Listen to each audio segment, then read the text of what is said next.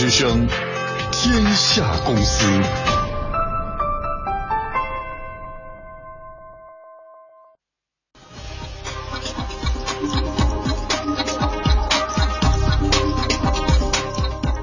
商业之道，尽在天下公司。直播继续，大家好，我是王珊。大家周末好，我是凌云。听众朋友们，大家好，我是经济之声观察员张毅。天下公司即将为您带来是否划算？光伏交易平台寻找闲置屋顶安装光伏电站，不给租金，只给更便宜的电。好的，这一时段我们首先来关注全民光伏平台。全民光伏平台听起来非常专业，其实呢，可能就会和你我都有关系。由深圳市普乐视网络科技有限公司打造的全民光伏平台刚刚上线。这家公司之所以引起我们的兴趣，是因为啊，有报道说它正在满世界寻找闲置的屋顶，然后呢，要把这些屋顶租下来建光伏电站。嗯，所以有很多朋友就要说了啊，我家有个屋顶啊。租给他们能赚多少钱呢？呃，天下公司今天的记者也是采访了深圳普乐士公司的 CEO 刘洋，他说呢，其实呃，他们这家公司不付租金，而是把光伏电站发的电便宜卖给业主。那以前呢，因为我只能从电网买电，所以那我也没有办法了，你卖多少钱我都得买。那现在呢，你的屋顶晒太阳也是晒，闲置的资源。有一个第三方过来进行投资，它是通过我们这个平台给你对接过来的。通过竞价机制，可能有几家表示对你的屋顶感兴趣，那他们之间会进行一个良性的竞争，最终你会选择对你最有利的那一家进行投资。那可能这一家在你的屋顶上安的这个电站比那一家可能要多发出多少电去。那同时呢，可能这个电呢优惠幅度还比较大，可能打的不只是九折了，有可能打的是八五折。那你一年如果用了一百万度电、二百万度电，你就能省去十几二十万。你什么都没有做哦，你就是只是把闲置的屋顶资源让人家盖了个电站。通过全民光伏平台投资安装的都是分布式光伏电站。分布光伏电站是指那种装机规模比较小的、布置在用户附近的太阳能发电系统。一般呢，接入低于三十五千伏或者更低的电压等级的电网，通常呢只能为电站附近所谓的区域供电。嗯，尽管全民光伏平台的网站上有在家庭别墅屋顶和小区居民楼顶安装太阳能电池板的图片，但是刘洋介绍呢，目前国内家庭的屋顶投资价值不大，通过他们平台投资的全都是企业的屋顶。呃，国外的民用电价是非常高的。工业商业电价是非常低的，可中国呢是电价倒挂。为了保民生，民用电很便宜，工商业电价很贵，而且工商业的这个屋顶面积又很大，适合规模经济的这种投资。那就现在大多数的屋顶电站还都是在工商业的企业屋顶上，大型工厂、商业的综合体，它用电的价格很高，它用电的量很大，它通过这种方式可以省去了很多的电费。刘洋说：“有人有屋顶资源想租出去，或者自己做分布式的光伏电站，却苦于没有投资商；而有些投资商呢，想投资却找不到合适的项目。他们打造的全民光伏是一个光伏资源的交易撮合平台，目标呢是把优质的屋顶资源和投资商对接起来。现在这个也有很多的资本资金都在关注光伏这个资产，这些资金他要去找收益率最稳定的、最高的资源。”就会要有一种需求，就是有没有这么一个平台去帮我做优配，帮我去社会上去筛选这些屋顶到底在哪儿，它出什么条件，我应该怎样跟他做一个交易。最终，如果双方意见达成统一了，那我就同意在你的屋顶上进行投资，你拿你那部分的好处，我呢也投了个好的电站，我去干我光伏投资方面的事情。嗯，在这个平台上投资的钱呢，往往并不是来自光伏行业，而是来自 P to P 平台等渠道的民间资金。刘洋表示，平台的作用就是最大限度消除双方信息不对称，实现资源的最优配置。投资商的技术能力和他的投资实力和他的风控能力也不一样，实力更强的企业，他的风控能力很强，他就能够保证资金投资的安全。有的投资企业可能自己都自身难保呢，他如果把 P to P 的资金带进来，最终如果项目出现了风险，就会出现很多 P to P 出现的事情。所以现在平台呢，它是要通过一段时间的数据积累，通过一种全流程风控这样的一种数据的征信，告诉我我投资的这个电站是安全的。那这样的话，就可以让更多的大体量的资金来到平台上去选择，同时来自于社会的一些闲散的屋顶资源进行投资。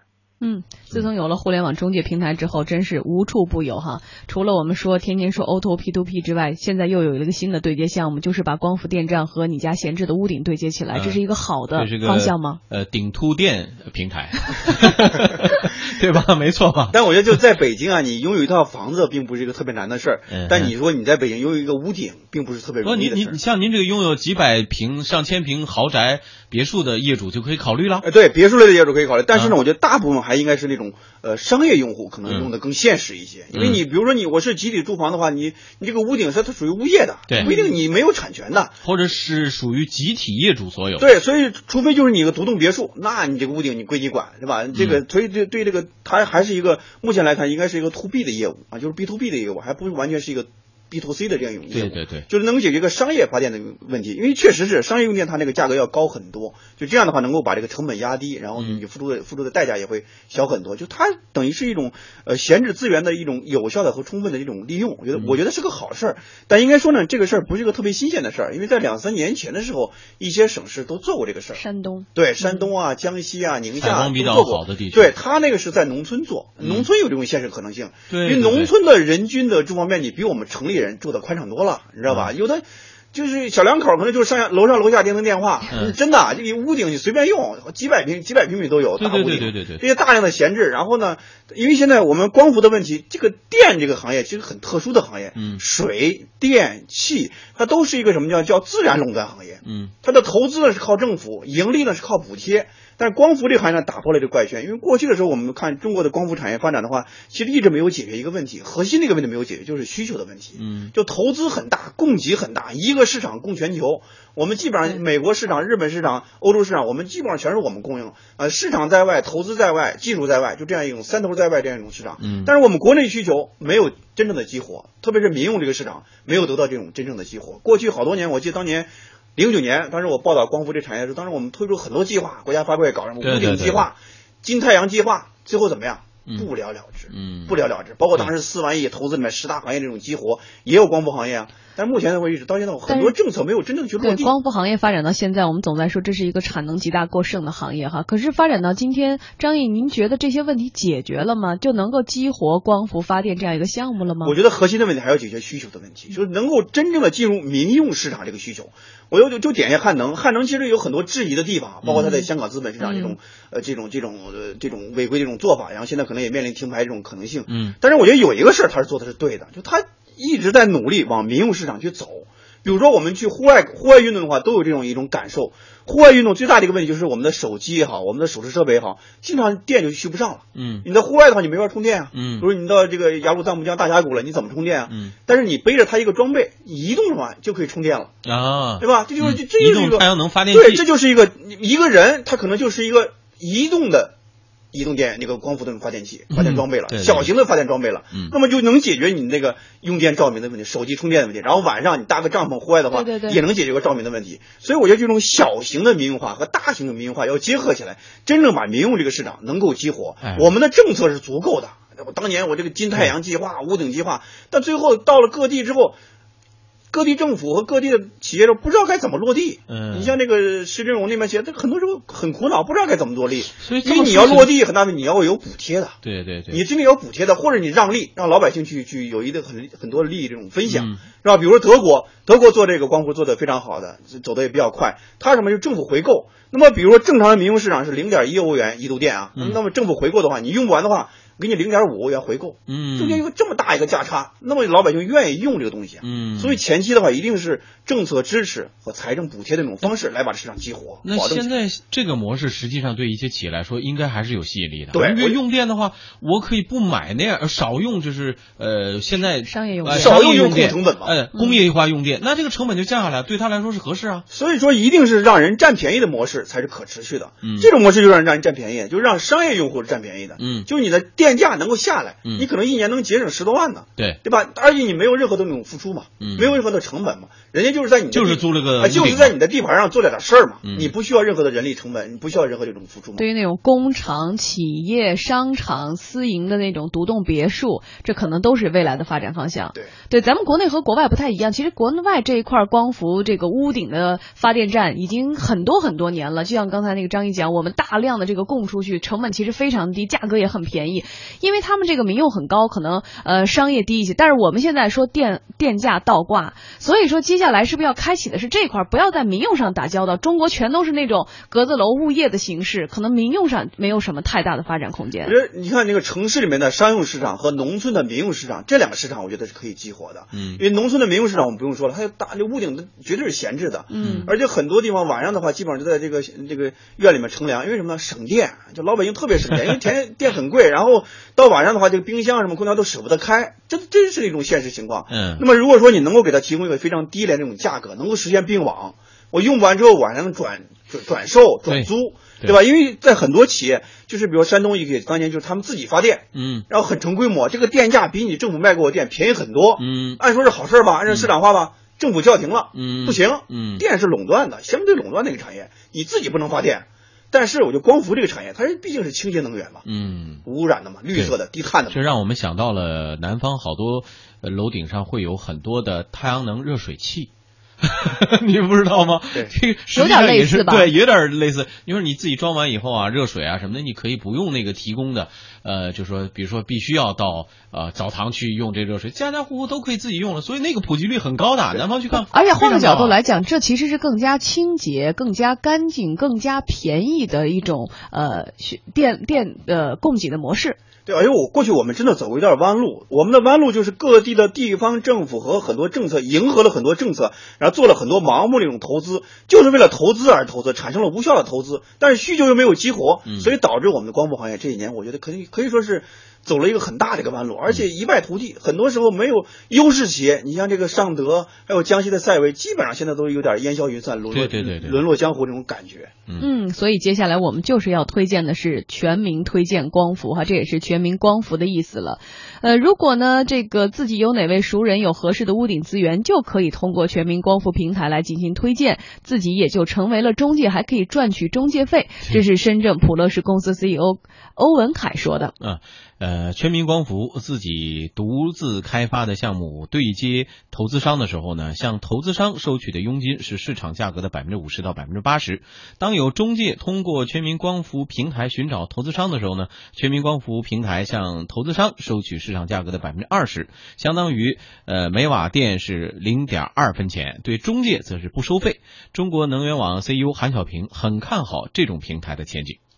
其实呢，很多地方、很多人、很多家庭呢，都有这样一个想法，但是到什么地方去找人来买这个产品？到什么地方找人来装这个产品？到什么地方找人来维修这个产品？实际上呢，到今天还是没有解决。那么，通过一个互联网加，把信息把它对称起来，让大家呢能够找到他们需要的人来安装这样的一个太阳能电池板。很多的人、很多的企业都有这样的一个愿望。目前呢，全民光伏平台可以通过网站或者是 App 操作。深圳普乐士公司 COO 刘洋表示，App 呢只有安卓版本，iOS 版呢还在审查过程中。他开玩笑说，接下来的半年时间，他们最大的工作就是全国找屋顶。嗯，不过也有人并不是十分看好这门生意。北京索乐阳光能源科技有限公司总经理王智慧就认为，从目前来讲，屋顶光伏项目还不具备真正的投资价值。从这个光伏本质的一个事情来讲啊，目前的时间节点还不具备真正的投资价值。你比方说举个例子啊，光伏从生产制作到安装到它所产生的发电量，整个这个下来呢，它这个投资回收期得多少年呢？从这经济上来，大概得十年到十二年左右的时间。从经济角度来讲，其实要超过三五年的这种项目，其实是不具备经济价值的。这是第一点。第二点呢，在这个做这个光伏板子的过程中呢。这个污染也蛮重的，因为它的系统效率又低，所以说整个的光伏啊，咱们国内没有大面积的发展，也是原因在于此。对于全民光伏平台而言，目前面临的最大困境是光伏屋顶的概念还没有得到普及，了解这件事的人还太少。但是普乐市 CEO 欧文凯很有信心地说，两年内全民都会知道光伏。你觉得他这个信心来源于哪里？两年内全民都能知道吗？全民屋顶光伏？呃，其实可能有点我们这样的媒体都不能宣传 是吧？可能有点过于乐观了。其实光伏的概念应该说也是一个舶来品，这几年的发展呢，应该说进入快车道。呃，但是呢，真的是走过很多这种弯路。过去的时候，呃，我们光屋顶计划、金太阳计划都提得很高，但是我你看美国的例子、德国的例子都在告诉我们，就政策是很好的，但一定要跟进这种措施。所谓跟进的措施，就是说你或者用真金白银来补贴用户，或者用实际的行动来回馈用户，来保障用户。比如美国的模式，对吧？他每年有将近二十个亿的现金来补贴这种用户。啊，那现在的话，德国也是很现实，跟他就是你不用这电了，你卖给我，对吧？我这样用差价回购这种方式。就刚才说的这种模式，我就想直接点说，比如说我们家是顶层，上面有这个平台，比如说，假如说物业同意的话啊，假如说我们设想一个普通的家庭，物业同意的话，我这装进来，我现在电表唯一的入口是限定的。我我哪个政策能保证我说这个发的电能我自家能用上？这就并网的问题嘛啊！就你怎么并网的？对你这个这这个问题是你商，比如说呃这个工业用电它是可以解决的，对吧？那民用的角角度来说，几乎这每家都要改装电表啊。对，这个现在就是对于光伏这个产业来说呢，应该有一些特定的政策，就是分布式的话，它可以单独独立的供电，这都没问题。比如独立这一栋楼，嗯，或你家这个独栋别墅可以独立供电、独立的并网，这都这独立这这都没问题，都没问题。如果你愿意并网的话，你可以卖给人家那个国家电网，这都可以的。嗯，这个政策现在是没有问题的。嗯，就是目前就是我觉得就缺少一个真正的这个能够实现商业化和实现彻底民用化的更多的跟进性的措施和跟进的这种保障机制。嗯，比如说这个补贴的问题能不能够真正的去落到位啊？比如说。这个呃回馈回馈的这种问题，商业用户你怎么补贴的问题，然后怎么怎么去返还的这个问题，这些细节的东西，对，没有得到一个真正的这种保障。我们其实从零九年就开始推这个屋顶计划、金太阳计划，然后到一三年、一二年的时候，江西啊这些地方搞了一些个案这种尝试，其实什么呢，挺受欢迎的。对呀，挺受欢迎的，特别是在农村。可能你像江西当时搞试点的时候，当时原定是一千户，最后报名多少？一千七百多户，啊，超额完成任务了。就是他们政策方面还还是有点意外在里面的。就老百姓对于这样一种无污染、低碳这种产品的话，其实还是非常受欢迎的。但是确实光伏这个到底有没有污染，现在目前是有很多争议的。嗯，我去过海南他们那个那个英利那种生产基地，目前比较形成定论的就是什么呢？光伏的生产过程是有污染的。嗯，啊是有污染的，因为多晶硅什么，我去过他们车间，嗯，虽然都很干净，但确实有那种异味。嗯，生产过程是有污染，但是使用的过程现在控制的比较好了。嗯，啊，比如说这个呃汉能的技术可能更先进一些，它的污染降的可能更更低一些。但是过去这几年我们一直没有摆脱一个一个质疑，就是我们生产污染在国内。啊，消费在海外，就是把绿色东西给了国外，然后绿呃污染东西留在了国内，这是一个现实的问题。但是未来的话，我觉得就是能够通过这种更多这种清洁能源等方式，能够让商用和民用电厂市场能够实现一个彻底这种激活，让我们过去走那个弯路，不再成为我们未来发展的一个。现实的一个障碍和瓶颈。对，除了咱们说到的，其实现在在这个对接上也有很大的问题。要感谢这个互联网加，有了这个 app 平台，像我们看到的这个全民光伏，你可能也能推荐，然后你也能在这个平台上找到人来给你装、给你维修、来售后。所以有了这样的落地的这些个软件或者是公司之后，是不是有可能在两年或者几年之后，可见的未来能够看到家家户户或者以某些地方的屋顶上有了这种清洁能源？还有就是我们比如说 A 股上。市公司还有在港股上市的相关的公司能够看到一些春天。我觉得家家户户可能还有需要更多的时间，但是你比如说西部像宁夏这个地方、内蒙这个地方，它有自然资源的地方，对对对，这些资源这这些地方可以先行先试，更多的时候先扩展起来，然后从西部到中部再到东部，逐渐的有发展的过程。就像电动车一样，先把这个充电桩的问题、对接的问题都细致化的，一定是一个循序渐进的这种过程。